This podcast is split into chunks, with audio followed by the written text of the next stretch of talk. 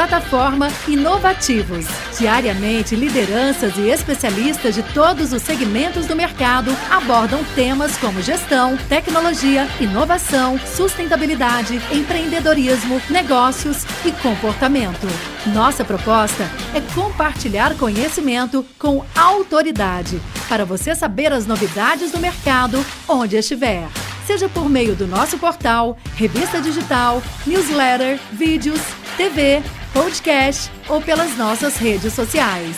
Acesse inovativos.com.br, cadastre-se e faça parte da sua melhor fonte de conhecimento e conexão com a nova economia. É, olá, é, mais uma vez estamos aqui nesse evento maravilhoso, na segunda edição deste importante encontro. Hoje tenho o prazer de estar compartilhando com excelentes speakers, palestrantes, né, que vão estar eh, comentando sobre um assunto importantíssimo hoje, que e sempre, mas hoje e no futuro mais ainda, que é precisamente a mobilidade urbana e o delivery. Eu vou estar eh, mediando essa mesa, eu sou Felipe Chivas Ortiz, eh, representante para a América Latina e o Caribe do GAPIMIL UNESCO, e eh, quero também agradecer especialmente à organização desse evento, eh, tanto ao Victor Magnani como a nosso querido Marcos Carvalho. E com certeza a todos os parceiros que já conheço de longa data. Bom, eu brevemente queria dizer que estou aqui com o Arthur Castro, né, da Tembici, né? estou com Sérgio Saraiva, da Happy, né? estou também com eh, Ariel Henselhoff, de eh, precisamente da expansão, e um, com Davi Miyake, da 99. Como vocês veem, são empresas de altíssimo nível, né? empresas de base tecnológica, eh, eh, bom, se nomeam dessa forma, mas que estão sempre também no mundo blended, quer dizer, estão também presentes no mundo presencial de todos nós, mais ainda durante essa pandemia. E eles, brevemente agora, em 30 segundos, cada um, porque temos apenas 50 minutos, vão apresentar sua empresa e depois vamos passar para as questões que vamos estar aqui, eh, mais que debatendo, tendo um bate-papo eh, que acredito que vai ser bem agradável sobre esses temas aqui eh, já conversados. Bom, quem começa aí? Quem quebra o gelo? Posso começar? Por favor. Bom, é, sou o Sérgio Saraiva do RAP. É, o negócio do RAP, é, desde o início, que tem uma empresa de cinco anos, estamos presentes em nove países, e desde o início, é, nós nos posicionamos com a ambição de ser um super app, ou seja, tem entregas de restaurante, tem entregas de supermercados, de farmácias, é, de e-commerce.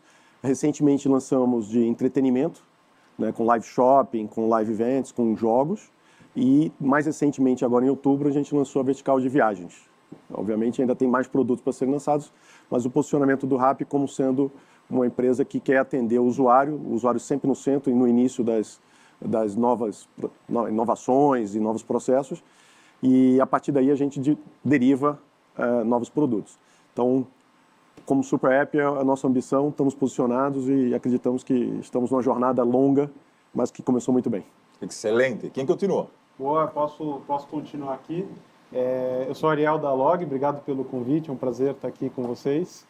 A, a Log ela tem uma missão que é bastante simples de declarar, que é conectar o Brasil, ou seja, permitir que qualquer pessoa em qualquer lugar possa receber e enviar um pacote para qualquer pessoa em qualquer lugar do Brasil inteiro.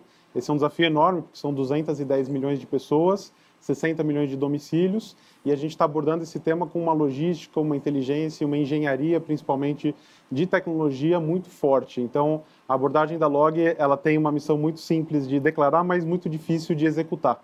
E esse é o nosso desafio dos últimos seis anos como negócio, né? A Log sete anos agora, né? 2013 a 2020 que acredito agora com a pandemia deve ter se acrescentado esse desafio, né? Com certeza, com certeza. O bom é que a gente estava relativamente preparado, não para a pandemia, mas para os aumentos de volume. Então, isso foi um, uma boa notícia no, no começo, apesar da circunstância bastante desafiadora. Excelente. Bom dia, eu sou o Davi. É, eu sou responsável hoje pela área de operações e produto da 99, dentro da nossa área de negócios de mobilidade. 99 é uma empresa focada em mobilidade urbana, mas também em conveniência. Recentemente a gente abriu nossas operações de entrega de comida com 99 Food e temos uma operação nova de fintech que é o 99 Pay. Dentro da minha área de atuação de mobilidade, é, nós cuidamos é, desse grande marketplace que conecta os passageiros com os motoristas. Hoje nós estamos presentes em mais de 1.800 municípios do Brasil. É, temos mais de 20 milhões de passageiros e todos os meses temos mais de 750 mil motoristas parceiros conectados na nossa plataforma. Muito bom. E agora? Bom, sou o Arthur, sou head de produto da Tembice e a Tembice é líder de micromobilidade da América Latina. A gente está presente em, 10, em mais de 10 cidades, em três países, Brasil, é, Argentina e, e Chile. E a gente tem muito como objetivo levar mais oportunidades, mais opções de transporte para as pessoas, né? principalmente com, com os veículos de, de micromobilidade, como bicicleta, bicicleta elétrica e essa pandemia ajudou a gente a encontrar novas maneiras de novos tipos de usuário e ajudar bastante nesse processo que a, a própria Unesco e, e, ai, caramba, é, dá o, incentivou o uso de bicicletas, né? E a gente tem visto isso cada vez mais como um meio para ajudar isso. Excelente. E como disse eh, a Bíblia, né? eh, sem eh, maiores pretensões né, religiosas, eh, os últimos serão os primeiros. Então, começando então pelo último que se apresentou, vamos eh, comentar a primeira questão. Aproveitando esse gancho que, aliás, vamos tentar responder todos, como eh, mudou a mobilidade urbana com esses novos modais, bicicletas, patinetes e outros, né? após essa pandemia e como isso está sendo eh, resolvido pela sua empresa? Legal. É, acho que é visível que a gente tem, as pessoas estão procurando outras maneiras de se transportar, de se locomover, não buscando não estar aglomeradas, né? E aí com isso o modal bicicleta, principalmente, tem sido cada vez mais incentivado e, e no meio disso também surgiu outras oportunidades, como o próprio como a própria parceria que a gente tem com o iFood Pedal, que é uma iniciativa para exclusiva para cicloentregadores, que tem apoiado muito, ajudado muito esse, esse público a conseguir fazer mais entregas com bicicletas elétricas, então conseguir fazer mais entregas e descansar e não tá, ficar tão cansado. E, e o próprio para o dia a dia mesmo, para todos os tipos de usuário, tem, tem ajudado bastante e aumentado cada vez mais a, a utilização das bicicletas, porque justamente é um, uma, uma coisa que você, tá, você não fica você, você pode se economizar, né? Tipo, não é um transporte caro, é muito barato.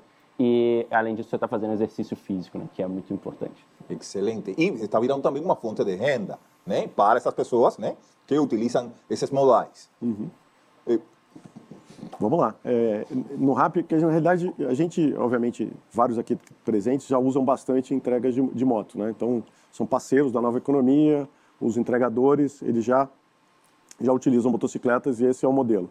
O que a gente viu com, com a pandemia é, é que apareceram novas pessoas, então um desemprego mais alto, então novas pessoas e muitos deles sem condições é, financeiras de ter moto. Então a parte de bicicleta, aproveitando o gancho aqui do ator, a parte de bicicleta, participação de bicicleta cresceu bastante, então apareceram mais entregadores disponíveis com bicicleta. Mas quando a gente olha o comportamento do, do consumidor, Pensa que no início da pandemia existia aquele, aquele pânico de vai faltar alimentação e a gente tem entrega dos mercados muito forte no nosso negócio. Né? Vai faltar alimentação, o que, que vai acontecer? É, falta de produtos que aconteceu nos primeiros dias. E o modal mudou um pouco para entrega com carros. Então a gente fez parcerias com muitas empresas de transporte de passageiros no sentido de atender um novo, um novo perfil de consumidor. Porque antes você colocava na, na que a gente chama de bag, né, aquela bolsa que, que, que os entregadores têm, mas ali eram compras de fim de semana, de pouco tempo. Então, imagina que agora você tem quantidades grandes, então esse modal, esse modal de fato mudou. Mas acho que tem uma coisa que as indústrias aqui, todos, todos que estão aqui, conseguem contribuir de forma impressionante, isso antes e durante, e obviamente como modelo, é, como a gente provê conveniência, como a gente provê um nível de, de atendimento diferenciado, expectativa do cliente, e evita que muitos deslocamentos aconteçam, né, milhões de deslocamentos se somar todas as empresas aqui, eu acho que a gente tem uma contribuição para o modal da, do, da, de uma cidade de uma forma impressionante, né? porque a gente sabe que a infraestrutura das cidades do Brasil hoje não condizem.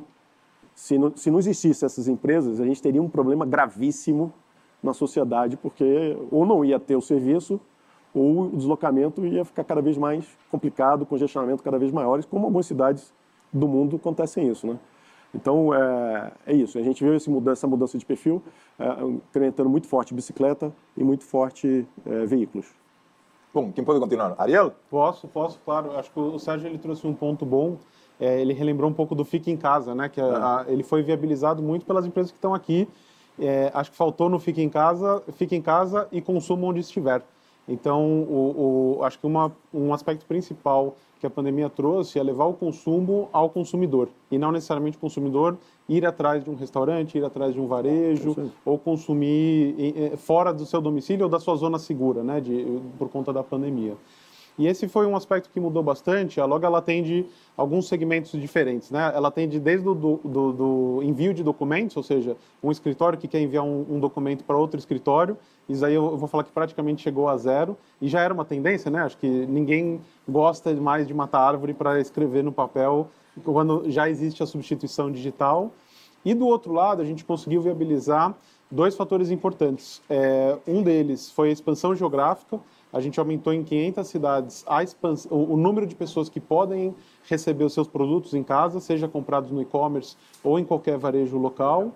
E, além disso, a gente teve uma grande é, mudança na nossa proposta de valor, ou seja, a gente, a gente sempre reforçou ser mais rápido, hoje a gente quer ser muito mais rápido e ter um custo-benefício muito em conta porque isso permite que, principalmente num país como o Brasil, o Brasil é um país enorme, né? são 210 milhões de pessoas e a gente está falando de, por exemplo, 50 milhões de pessoas que moram em alguma zona de, de dificuldade de acesso, remota, periferia, distante, e a gente está trabalhando para chegar nessas pessoas com um frete rápido, um frete barato e dar acesso às prateleiras infinitas, né? Ou seja, o e-commerce ele viabiliza um mundo para quem às vezes localmente só tem dois, três, quatro alternativas no varejo.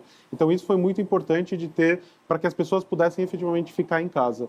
E, e acho que o Sérgio também falou bem, a gente viabilizou além do modal moto, a gente tem hoje parceiros de transporte subcontratados que chamam leves, que aumentaram a abrangência pelo Brasil. A gente tem leves em mais de 300 cidades, que a gente conseguiu atender mais 60 milhões de pessoas com esse movimento e a viabilização de carros maiores. Então, hoje a gente trabalha desde a, da moto, a Fiorino, a van, qualquer modal, porque a gente a, percebeu que as pessoas querem consumir tudo. Não pequenos pacotes, mas qualquer tipo de pacote, qualquer tipo de entrega. Então, a gente precisa se adequar para esse novo, novo movimento que é as pessoas querem consumir onde elas estiverem. Não só agora, mas acho que é uma tendência para sempre muito importante isso que você está sublinhando, né? destacando, que é a nova jornada do consumidor e o novo perfil do consumidor que está surgindo. Gente, pessoas que antes não compravam, hoje estão comprando, né? E nessa modalidade que estamos hoje comentando, né? Através do delivery e tudo mais. Incluso agora já me dirigindo ao último respondente, o último speaker, né? Eu queria eh, enfatizar essa pergunta e queria a, a, adicionar um elemento. Eh, ontem eu estava eh, assistindo na TV a, uma, a um novo modal, entre aspas. Em Seul, Coreia do Norte, como vocês sabem, uma cidade inteligente, eh, muito desenvolvida e que aproveita bastante todas essas novas eh, novos modais e novas tecnologias. Estavam testando um drone, né, sem pessoas, que no futuro terá pessoas, mas é para entregas. E um drone, vamos dizer assim, um drone eh, que pode transportar pessoas incluso, né? Eh, passou ontem na TV, né? Então, eu queria perguntar, incluso para você, tem novos modais que estão aproveitando, né? E, eh, seguindo essa mesma linha de raciocínio, tem novos modais que estão sendo aproveitados para utilizar né, na entrega? Claro, eu vou falar um pouco mais sobre o tema da mobilidade, né? Vou, vou começar cobrindo o impacto que a pandemia teve e no final vou trazer esse tema dos novos modais. Para nós, a pandemia ela teve um impacto muito grande, né? para o Brasil como um todo, mas no começo, é, no pico da pandemia, a nossa demanda chegou a cair 70%. Naquele momento, a gente também se posicionou, uhum. é, a gente viu que naquele, é, naquele momento a nossa missão era realmente ajudar as pessoas a passarem pela pandemia da forma mais segura possível. Em muitos casos, era incentivando que essas pessoas ficassem em casa, né? que nem vocês comentaram. A gente chegou a ser uma das empresas liderando aquele movimento Distância Salva, é até contra-intuitivo. Você abriu um aplicativo de mobilidade, tinha um pop-up enorme falando fique em casa se você puder. E foi exatamente isso que a gente fez.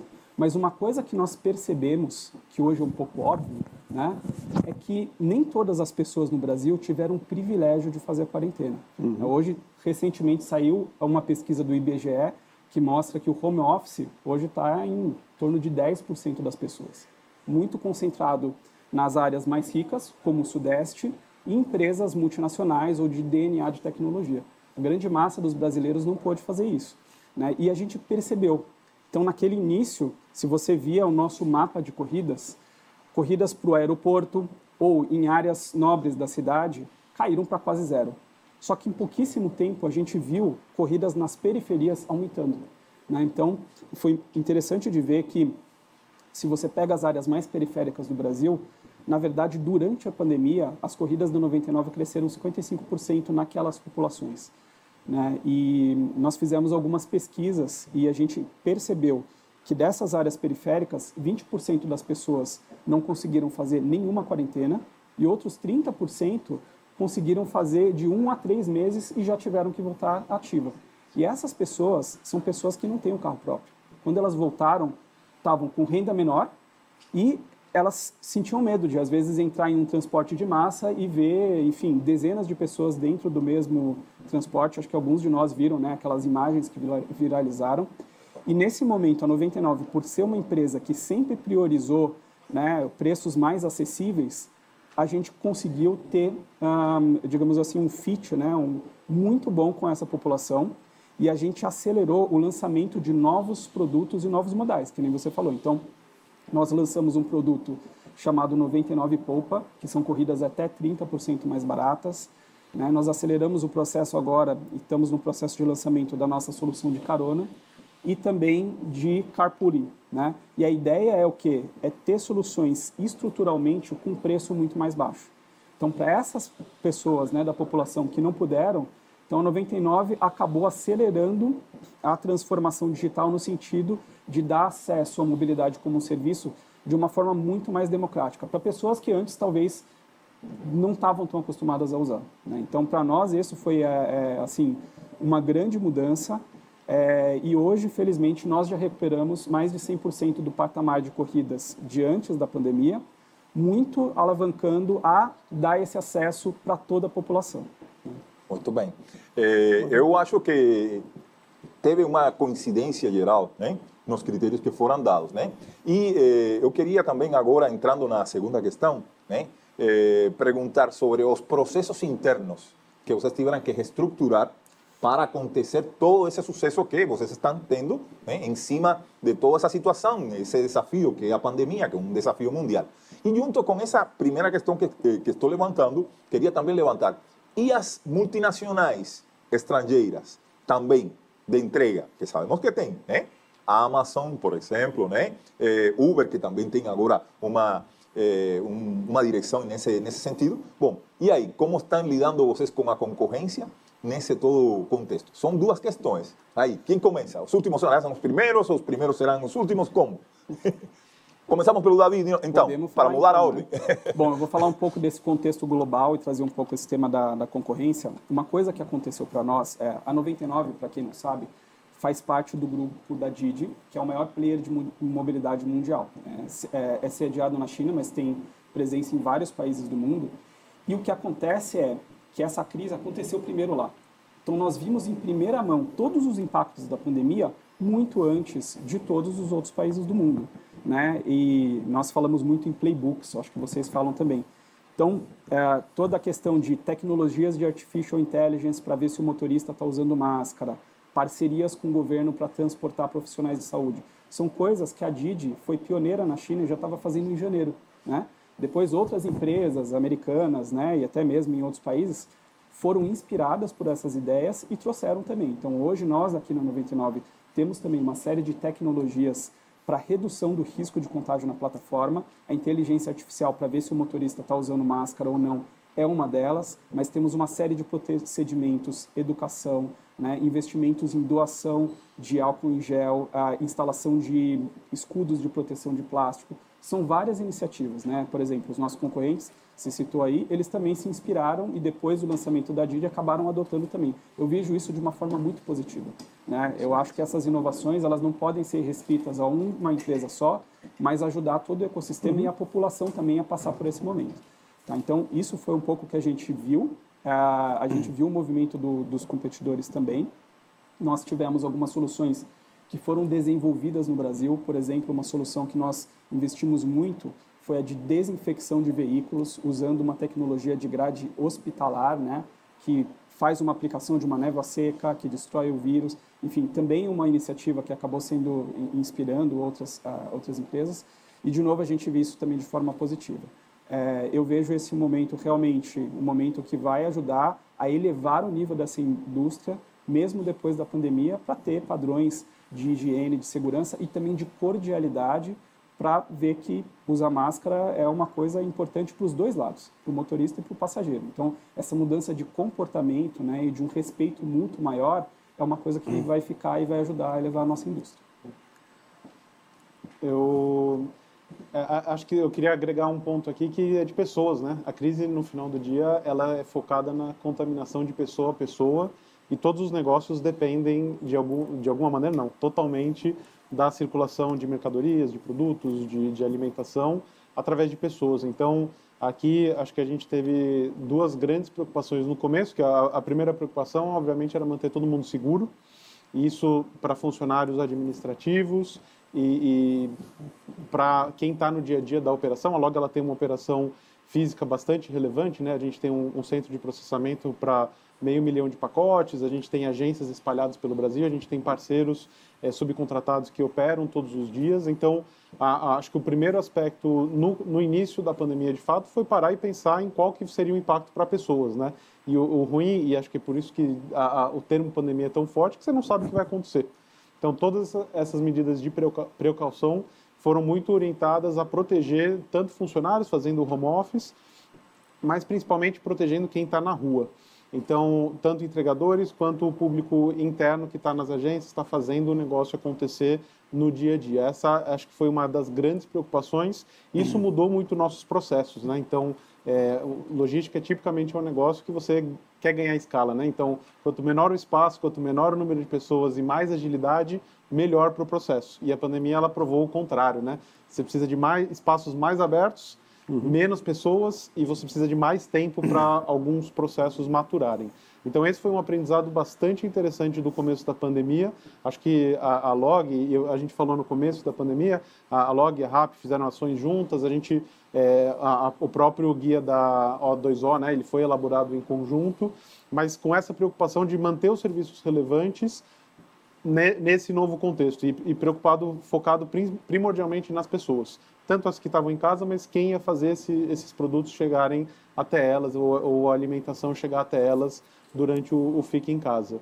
Sobre o, o, a questão concorrencial, eu acho que é um, a gente está no mercado tão novo que quanto mais gente, melhor, né? Então tem soluções diferentes vindo de outros países. A gente é parceiro de vários players que, que você citou, né? Então eles são nossos clientes, estão entrando com operações próprias. Acho que todo mundo tem é, é, pés diferentes no, no mercado. Isso é muito bom porque a gente está, na verdade, construindo uma nova realidade. E nesse momento, quem vai ganhar é quem tem a melhor solução, quem oferece mais para o consumidor final. A gente acredita muito nisso e, e nessa equação de temos que ser melhores. Não, não importa quem estiver entrando ou com, com qual solução, a gente tem que melhorar constantemente para que quem está na ponta consumindo e comprando escolha a nossa solução. Então é um pouco desse, desse mindset. Eu vou retomar uma coisa que você citou, que foi eh, o guia de mobilidade urbana. É um ponto alto, eu acho, da associação Perfeito. e acho também um ponto alto da cooperação entre as empresas para criar né, um serviço de utilidade pública. Né? Acho que é muito importante esse ponto que você levantou, né? Bem, bem importante essa cooperação. Perfeito, perfeito.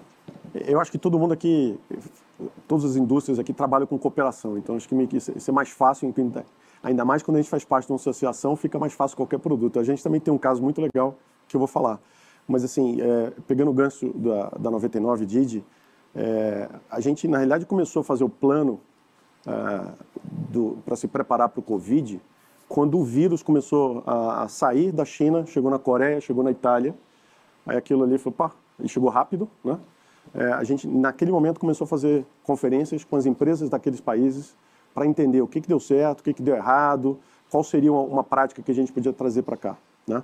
É, tanto que na véspera do carnaval a gente já tinha um plano de ação que tinha começado a ser estruturado. Lembra que o Covid chegou um mês depois. É, eu me lembro claramente, quando chegou na primeira semana, de, dia 9 de, na semana do dia 9 de março, é, a gente fez a primeira compra de máscaras. E eu fui chamado de, de maluco. Eu falei assim, mas por que maluco? É, eu falei assim, não, porque, por que você está comprando máscara? O governo brasileiro já disse que não precisa de máscaras.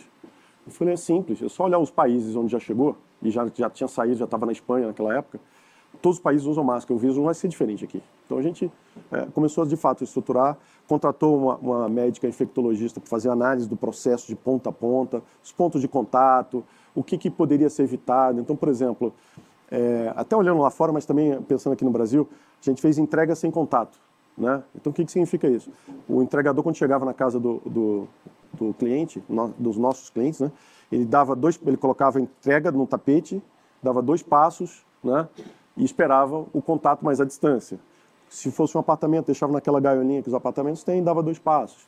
Né? A gente, junto com os nossos concorrentes, a gente começou e, e terminamos juntos, fizemos um protocolo de segurança da indústria de entrega de alimentos. Então, a gente mapeou, chamou os, os players, eles obviamente contribuíram, e ali virou um protocolo, a gente entregou às principais capitais, às prefeituras das principais capitais, para garantir que, que todas as outras indústrias também de entrega pudessem beneficiar daquilo. É, para os entregadores, acho que uma coisa bacana que, que a gente fez, o entregador está tá exposto. Então, o que, que a gente podia fazer para minimizar? Então, todo dia, e por mais redundante que fosse, e era redundante, e ainda continua, quando ele faz o login no aplicativo, ele é obrigado a assistir um vídeo de dois minutos. Pode não assistir ou não, mas ele, ele passa por aquele vídeo. Quando ele está chegando no restaurante ou no supermercado para pegar entrega, ele recebe um push dizendo o seguinte: olha, fique à distância, observe dois metros de distância, evite estar próximo de outros, cuidado, eh, etc. E tal.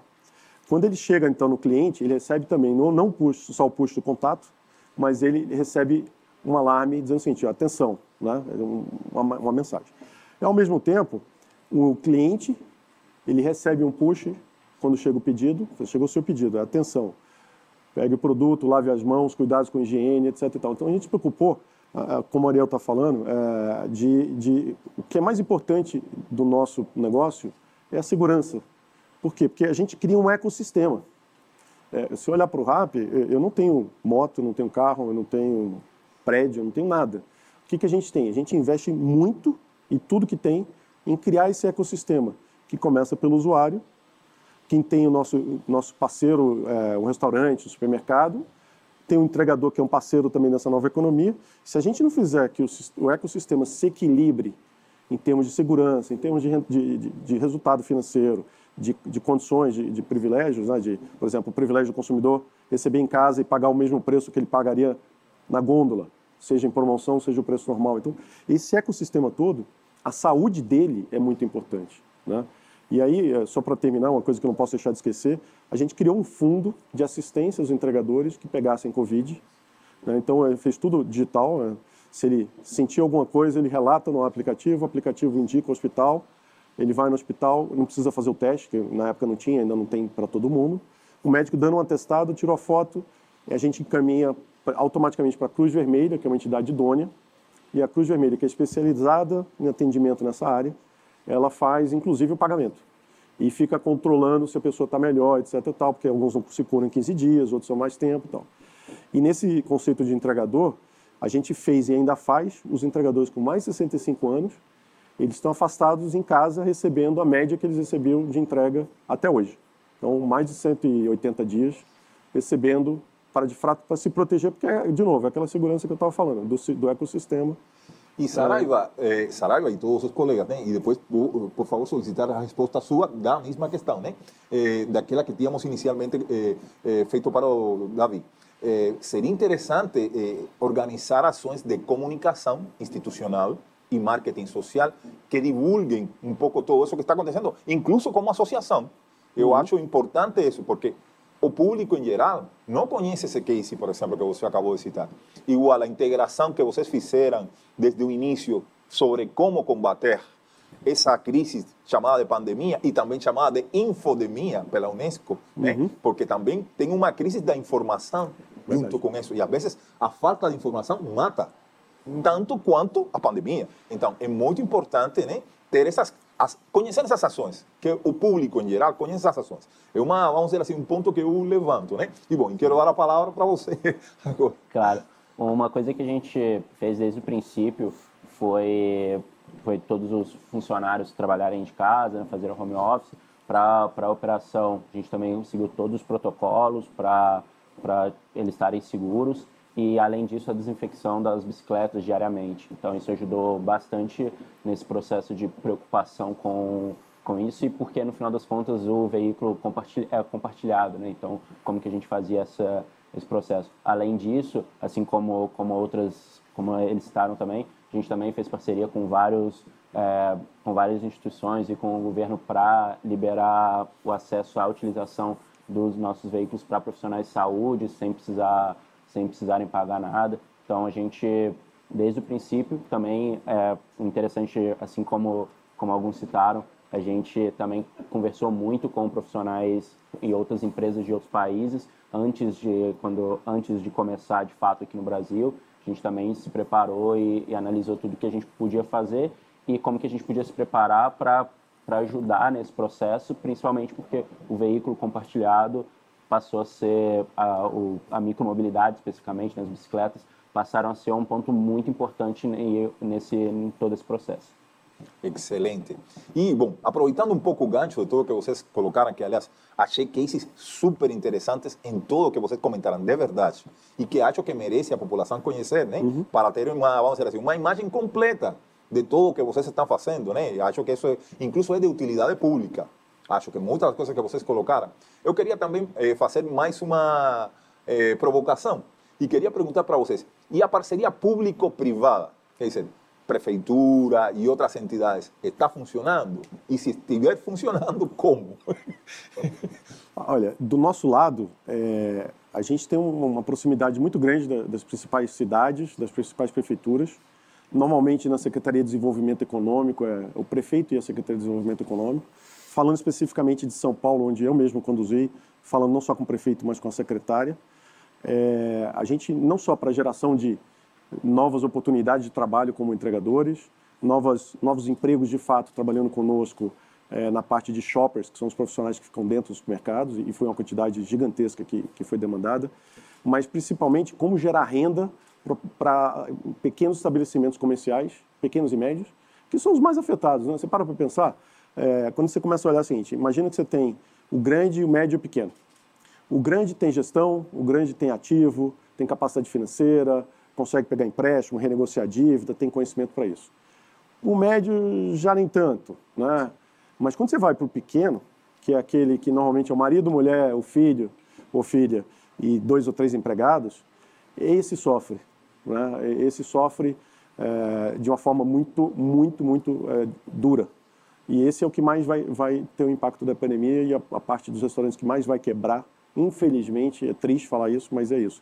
O que a gente fez lá no início inclusive olhando o que aconteceu nos outros países, foi eu pessoalmente falei com o governo federal, com o secretário de Indústria e Comércio, falei com três prefeitos e três governadores e fizemos um, um ofício, na realidade, encaminhando uma, uma lista de sugestões do que achava que deveria ser feito, inclusive mediante prática de outros países, como postergação de impostos, é, em alguns casos eliminação de impostos se fosse empresa pequena, como capital de giro, é, a gente fez também uma coisa importante, é, é, acho que é importante dizer. Então a gente foi demandado do governo o que, que eles podiam ajudar para o ecossistema, mas a gente também fez. Então o que, que a gente podia fazer? Bom, eu, eu, eu quando vendo para o restaurante, eu cobro uma comissão. Isso faz parte do ecossistema. Então o que, que a gente fez? A gente baixou dos menores, baixou muito. Na realidade, dos menores a gente zerou. Né? Dos médios a gente baixou a comissão. Né? Nesse momento de pandemia ainda está valendo. É, outra coisa, o prazo de repasse da venda quando a gente processa, que era de 14 dias, a gente passou para 7 dias. Né? E estamos lançando agora, principalmente nessa retomada, é, uma linha de empréstimos para que eles consigam empréstimos de um juro super diferenciado, é, porque o nosso objetivo não é ganhar dinheiro no empréstimo, é garantir que o ecossistema fique saudável. Então, é, o que a gente pode fazer, a gente está fazendo, o que a gente pode incomodar, digamos assim, no bom sentido, é, os governos, tanto estadual, federal e, e, e municipal, a gente está fazendo, mas é importante, o que eu tenho falado bastante é o seguinte, é, não existe ganha, ganha, ganha perde. No nosso, nos nossos ecossistemas aqui, é, é um ganha-ganha.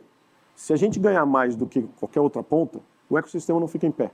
Se outra ponta ganhar, no nosso lado também não fica em pé. Então, esse equilíbrio entre aquelas variáveis que eu falei, ele é fundamental para que esse ecossistema gradualmente cresça. Portanto, é, aqui não é eu estar tá ajudando o meu concorrente ou ajudando a gente, tem que ajudar o ecossistema macro e não só a minha empresa. Então, é, eu acho que esse fundamento que a gente tem que sair daqui com, com a cabeça, cada vez mais, aproveitando o momento aqui, cada vez mais como é que a gente expande esse pensamento, porque o capitalismo que existia, é, e eu trabalhei no capitalismo que existia antes, né, bastante, é, ele não tem muito mais espaço quando você olha para frente, porque é o mundo da colaboração que você estava falando. Exatamente. A cada vez mais. colaborativa. Exato, exato. E cada vez mais. E se a gente não prestar atenção neste momento, ou seja, se o capitalismo, é, digamos assim, tradicional preponderar, ele vai fazer mais mal do que bem.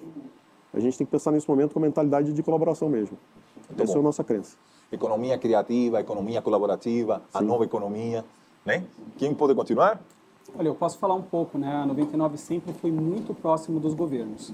Durante esse período, a gente teve algumas ações de parceria emergenciais, né? Ah, e também, obviamente, o nosso impacto estrutural de longo prazo. Falando um pouco dessas ações mais emergenciais, quando a gente percebeu, né, enfim, a gravidade da pandemia, nós fizemos doações de 4 milhões de reais em corridas para os governos, né? então nós trabalhamos em parceria e inicialmente essas corridas foram usadas para fazer o transporte de profissionais que estavam fazendo serviços essenciais, né? por exemplo, quem trabalha no hospital ou quem vai em comunidades fazendo, uhum. enfim, é, ações de impacto, ah, através é, dessas corridas essas pessoas em vez de usar o transporte público e estarem mais expostas ao vírus, elas foram usando a 99.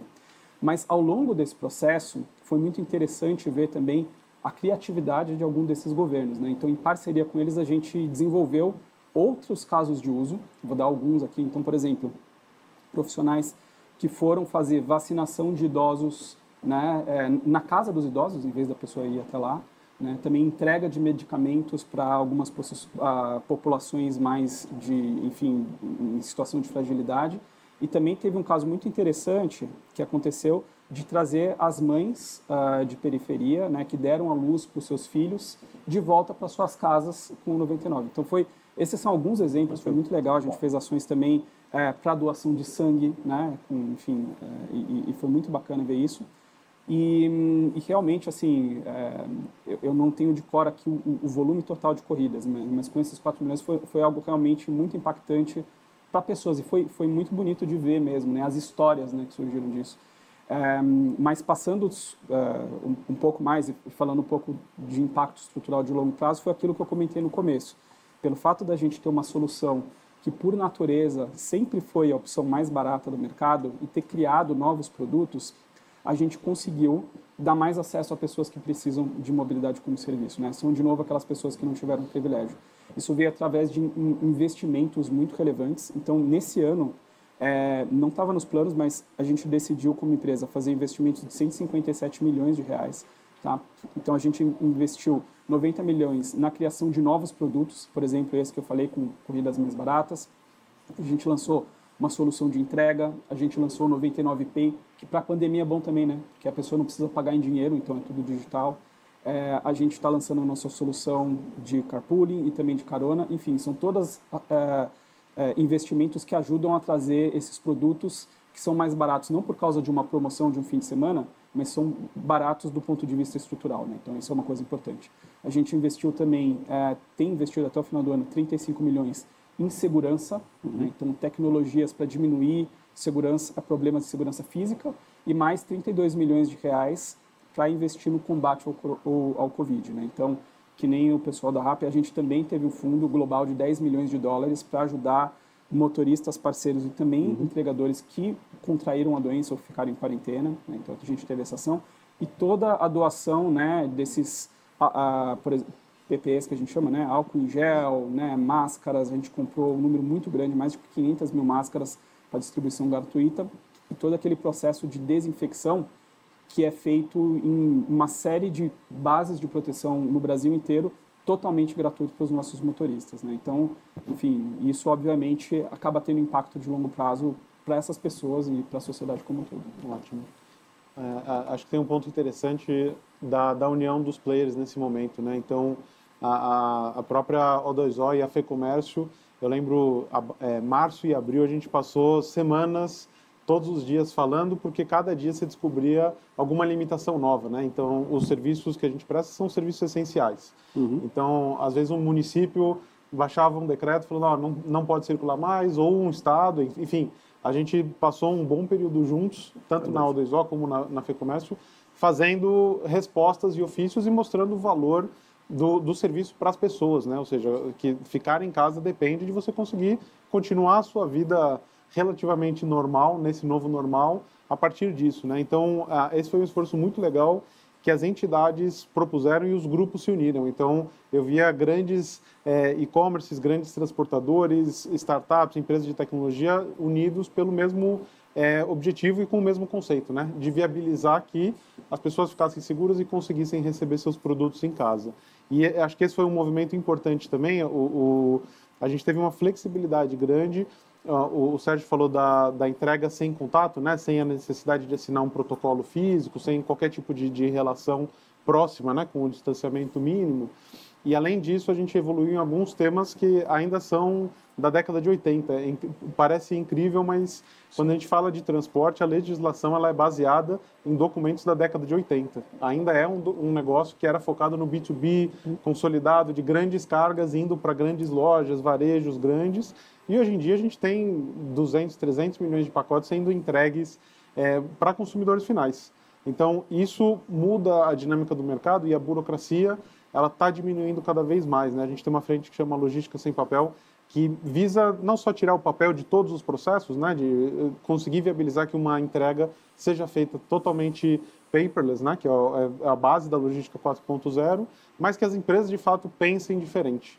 Então, acho que o, o, Sérgio ele falou do pequeno é, varejista, do pequeno lojista, eles ainda demandam e são demandados, na verdade, de uma legislação super antiga. Então, essas uhum. é, mudanças acho que são importantes a gente é, reforçar agora para que o consumo seja de fato orientado ao consumidor e não a uma legislação antiga, não a um ambiente antigo de fazer negócio. Né? Então, acho que isso tá, sai fortalecido nesse momento difícil. Bem importante esse ponto que você está levantando, né? Efectivamente, Ariel, porque estamos falando agora incluso de modificações na legislação, uhum. né? E que são aspectos importantíssimos. A economia mudou e como então a legislação vai continuar antiga?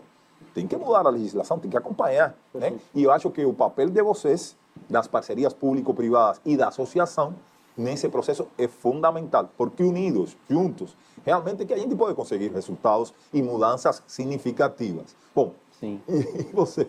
É, na, na Tembice, assim como, como alguns aqui, a gente também ofereceu várias, disponibilizou corridas para o governo para que pagam serviços essenciais, que fazem serviços essenciais, como profissionais de saúde e tudo mais. E além disso, a gente já tinha identificado e aí potencializou a parceria junto com, com o iFood para os próprios entregadores terem mais facilidade e poderem fazer. A gente gosta de falar que a gente deu asas para os heróis, né, de verdade, porque os entregadores fazendo tipo, as entregas, então foram muito mais solicitados durante todo esse processo da pandemia e então potencializou muito a utilização. E putz, a gente tem uma pesquisa, a gente entrevistou mais de 600 entregadores. E em uma outra em pesquisa qualitativa a gente identificou quantitativa a gente identificou que só em São Paulo tem mais de 30 mil entregadores de bicicleta. Só em São Paulo tem 7 mil é, de bicicleta. E aí a gente falou putz cara essas pessoas já utilizam já já fazem bastante entrega. Como que a gente pode potencializar eles a conseguirem fazer o serviço dele e não se prejudicarem tanto em termos de saúde. Né? E aí foi quando a gente procurou, uh, em parceria junto com, com o iFood, com o Instituto Aro 60, a gente fez a parceria do iFood Pedal, que é as bicicletas elétricas exclusivas para os entregadores, um espaço para eles poderem descansar também durante entre o intervalo de uma viagem e outra, e, e isso tipo, ajudou, a gente fica feliz de ter contribuído e está contribuindo com isso. Hoje são, são 500 bicicletas elétricas exclusivas para os entregadores e, e, que, que isso tem sido interessante. Muito bom. Eu queria recuperar, a partir da sua fala, o conceito de cidade saudável, que é um conceito que propõe a Organização Mundial da Saúde. E precisamente fala de eh, interagir ou não ver só a saúde como um problema das instituições de saúde, sino saúde também como qualidade de vida, saúde também num sentido de eh, felicidade, né? E saúde num sentido integrador de dos diversos ecossistemas, tanto públicos quanto privados. Então, acho que todos os exemplos que foram um pouco colocados estão indo por aí. Mais uma vez, eu insisto que deve ser hum, conhecer mais isso pela população em geral. E eu quero agora já, para ir encerrando, fazer uma questão final. E minha questão final é, após pandemia, o que vai acontecer com a pós-pandemia, o novo normal, as novas formas de interagir com o cliente, o posicionamento né, das empresas de cada um de vocês. Bom, esses elementos todos de uma maneira bem sintética, né? porque já estamos encerrando um pouco o, no, esse maravilhoso painel que estou adorando, porque realmente estou eh, saindo daqui com uma nova visão, uma nova forma de enxergar a empresa de cada um de vocês e do papel importantíssimo que sempre soube que vocês têm mas que agora está ficando muito mais claro para mim, acredito também que para os, as pessoas que estão participando do evento. Bom, quem começa aí? Olha, eu posso começar. É, uma coisa importante que para nós agora está claríssimo é que a pandemia não parou a revolução da mobilidade urbana. Né? Então, comentei que a gente já recuperou 100%, mas mais do que isso, essa visão de que no longo prazo, cada vez mais as pessoas vão usar a mobilidade como serviço ao invés de ter carro próprio, isso trazendo vários impactos positivos para a sociedade, ela está mais forte do que nunca. Né? Mas o que eu vejo durante esse período, primeiro, foi uma profissionalização ainda maior né, da plataforma no sentido de dar mais segurança, pensar que aquele é um ambiente físico, né? A gente fala aqui do wall to wall, é, e que é muito importante como que a, a, a nossa plataforma vai uh, elevar a convivência entre dois seres humanos que estão indo de um lugar para o outro. Né? Então, para mim, é desde os procedimentos e tecnologias que hoje estão reduzindo o risco de contágio uh, e no futuro, não precisa ser necessariamente do Covid, pode ser alguém que esteja com gripe ou, enfim, qualquer outra doença contagiosa. Acho que cada vez mais existe esse conhecimento de que é importante esse respeito mútuo. Então, essa visão realmente que nós estamos em uma plataforma que também é uma comunidade de pessoas que estão interagindo não só no digital, mas também no mundo real. Eu acho que tem um fato bem interessante. Eu, eu, eu já usava RAP, sempre usei log, ano 99, tem bici. Você é um político, antes. você é um político, né, Ariel? Você... Não, mas é, é, é verdade. Eu, eu, sempre usava. O, o Tembici eu tenho usado menos, deveria usar mais, mas e vou continuar usando. Mas uh, um, um, fato bem interessante é que outro dia eu comprei uma escova de dente pela internet e recebi em casa, foi entregue pela log ainda bem. É, mas o, o, hábito ele tem mudado muito e a gente tem descoberto algumas realidades possíveis. Então, a, essa é uma tendência que deveria ficar para os próximos anos. Então, é, é entender que você tem novas possibilidades já era um, um, uma realidade antes, né, de que a gente já ia fazer essa mudança, já ia migrar para um novo mundo. Agora a gente está falando de, de fato é possível, as pessoas conseguiram tangibilizar que essa nova realidade já existe. Então, esse para mim foi um grande takeaway aqui da, da, desse período, né? por mais duro que fosse. Bom, está faltando dois, eh, dois importantíssimas opiniões, mas estamos já com um pouquinho de tempo um pouco bem fechado, mas está me avisando. Gente, por favor, tentem ser sintéticos. Eu vou tentar ser o mais simples possível. É, na realidade, o que vai ficar pós-pandemia, na realidade, o que, o que a gente vê como RAP, assim, os usuários, a RAP apostou há cinco anos atrás em mobilidade no celular, utilização no celular, conveniência na sua casa de você ter condições de ter tudo que você teria fora para você conseguir fazer de dentro de casa, do trabalho, onde você estiver. E que a gente viu que a, que a pandemia acelerou essa adoção. Então, de fato, uma grande quantidade de usuários entrou na plataforma, experimentaram os mercados para farmácia, para bebidas, para é, e-commerce. E essa, a gente entende que isso é, isso é simplesmente é uma mudança que veio e vai ficar. É, ela já vinha acontecendo gradual, ela acelerou de uma forma impressionante, mas a sociedade caminha para esse tipo de solução. Então a gente, é, por isso que a gente está oferecendo cada vez mais novos produtos no conceito do super app, é, olhando visão atual e visão de longo prazo, de fato pegar a experiência do dia a dia 100% dentro do nosso aplicativo. De uma maneira muito breve. É, eu acho que esse movimento inteiro foi muito interessante de, de, de ver como em vários outros países como as cidades estão focando mais em mobilidade. É, a gente viu tipo Paris e a cidade dos 15 minutos, é, tudo mais, e isso tem potencializado cada vez mais, né? Bogotá colocando várias ciclovias e, e, e incentivando essa utilização. E acho que mobilidade, mobilidade veio, já, já veio para ficar, acho que mais ainda agora potencializou a utilização e acho que tipo, a Tembice está, sem sombra de dúvidas, querendo fazer parte disso e vai fazer parte disso para levar mais saúde para as pessoas e mais possibilidades de locomoção e conectar as pessoas, as cidades de uma forma saudável. Bom, eu quero agradecer, né, mais uma vez a organização do evento por essa excelente, por esse excelente painel. Quero agradecer muito, é claro, ao Davi, ao Ariel, ao Saraiva e também, é claro, a você, eh, Sérgio, né, eh, perdão, eh, Arthur, né, e que foi uma, um painel maravilhoso porque realmente temos uma nova visão das empresas, temos também, evidentemente, uma nova forma de enxergar os ecossistemas, cliente, eh, prefeitura, por exemplo, ou parceiros públicos e privados, e essa integração de uma nova economia colaborativa e cooperativa. Eu acho muito importante essa, essa nova visão né, que vocês estão trazendo e eh, estou muito feliz em ter compartilhado com todos vocês esse importante momento que acho que é histórico. Eu acho que realmente isso aqui vai ficar e vai ser essa, esse aqui, esse, esse painel, por vocês, é claro, vai ser muito visto pelo público e vai abrir uma nova forma de enxergar as empresas de cada um de vocês e as empresas em geral que trabalham durante essa pandemia da forma que vocês estão fazendo. Parabéns. Obrigado, obrigado, obrigado pelo convite. Obrigado. obrigado. Plataforma Inovativos. Diariamente, lideranças e especialistas de todos os segmentos do mercado abordam temas como gestão, tecnologia, inovação, sustentabilidade, empreendedorismo, negócios e comportamento.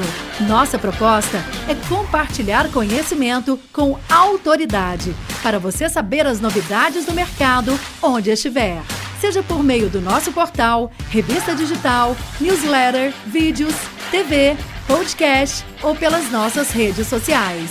Acesse inovativos.com.br, cadastre-se e faça parte da sua melhor fonte de conhecimento e conexão com a nova economia.